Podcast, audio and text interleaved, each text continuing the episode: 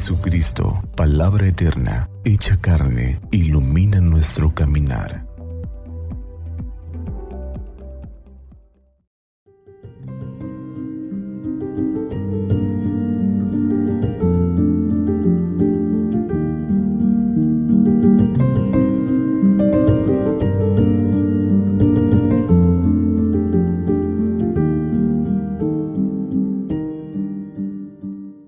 Domingo tercero del tiempo ordinario.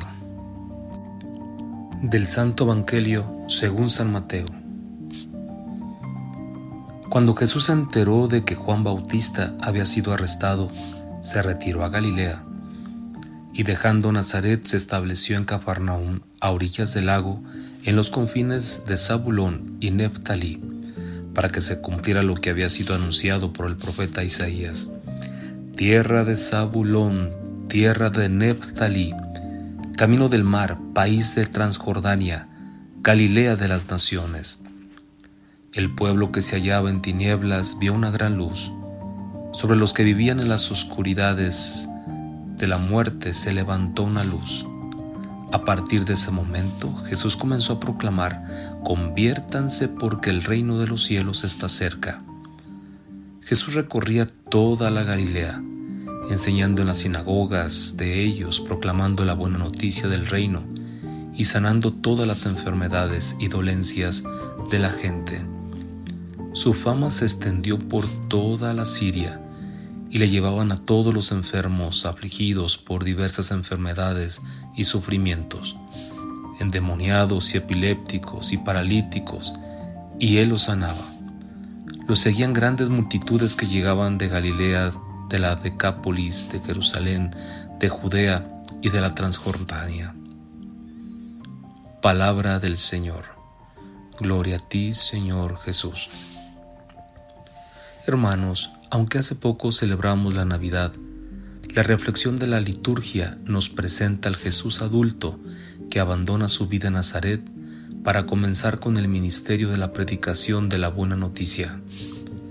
El Evangelio de hoy resume en breves líneas el primer ministerio de Jesús en Galilea sin silenciar una de sus genuinas características.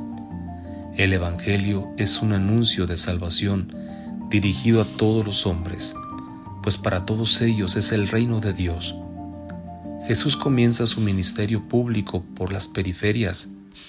Galilea de los paganos era la forma de decir que esta provincia fronteriza, limitante con otros pueblos, era considerada una región marginal desde el punto de vista religioso, una religión alejada de la capital, Jerusalén y del templo. Jesús recorre y anuncia el reino por allí donde los atormentados y doloridos están esperando luz para sus vidas. Así esta palabra nos interpela pues a veces se nos olvida que hay mucha gente que vive en tinieblas, que no sabe que es posible ser feliz en medio de los problemas, que ha perdido por completo la esperanza. Y debería darnos vergüenza tener el mayor de los regalos, al mismo Hijo de Dios con nosotros y no ser capaces de compartirlo, o compartirlo con los más próximos, o con los que ya lo conocen Jesús predicaba en las sinagogas y no distinguía entre amigos y enemigos. Si somos de los de Dios, hay que abrir el corazón y volcarnos a quien nos necesite. A la luz del Evangelio de hoy nos podemos preguntar, ¿estamos irradiando la luz de Cristo para nuestros hermanos? ¿Estamos dispuestos a salir de nuestro espacio de confort?